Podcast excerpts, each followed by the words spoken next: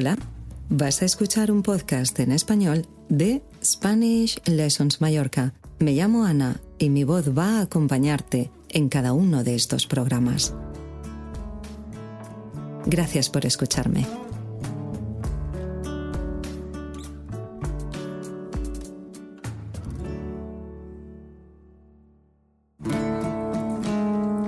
¿Qué echas de menos? Cuando vivimos en una ciudad o en un país diferente, lejos de nuestras familias y amigos, probablemente tarde o temprano sentimos que nos falta algo. Las personas que nos han rodeado siempre, la comida a la que estamos acostumbrados, los lugares que frecuentábamos, un café especial, nuestro rincón favorito. Hay personas que viven lejos de casa y que confiesan que no echan nada de menos en absoluto.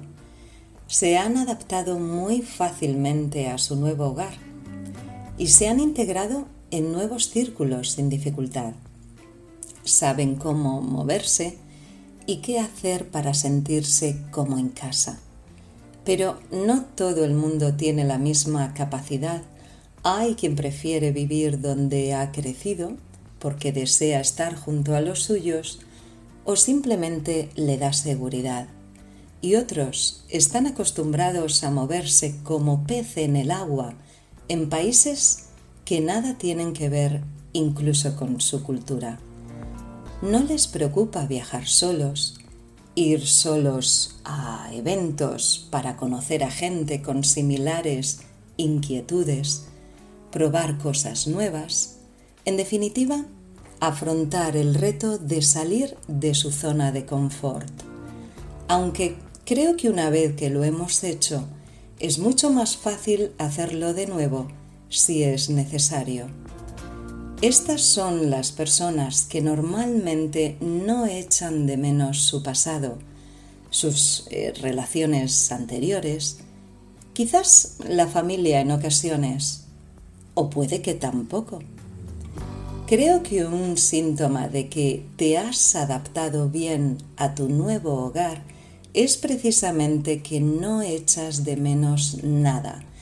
Puedes sentir cierta nostalgia nostalgia.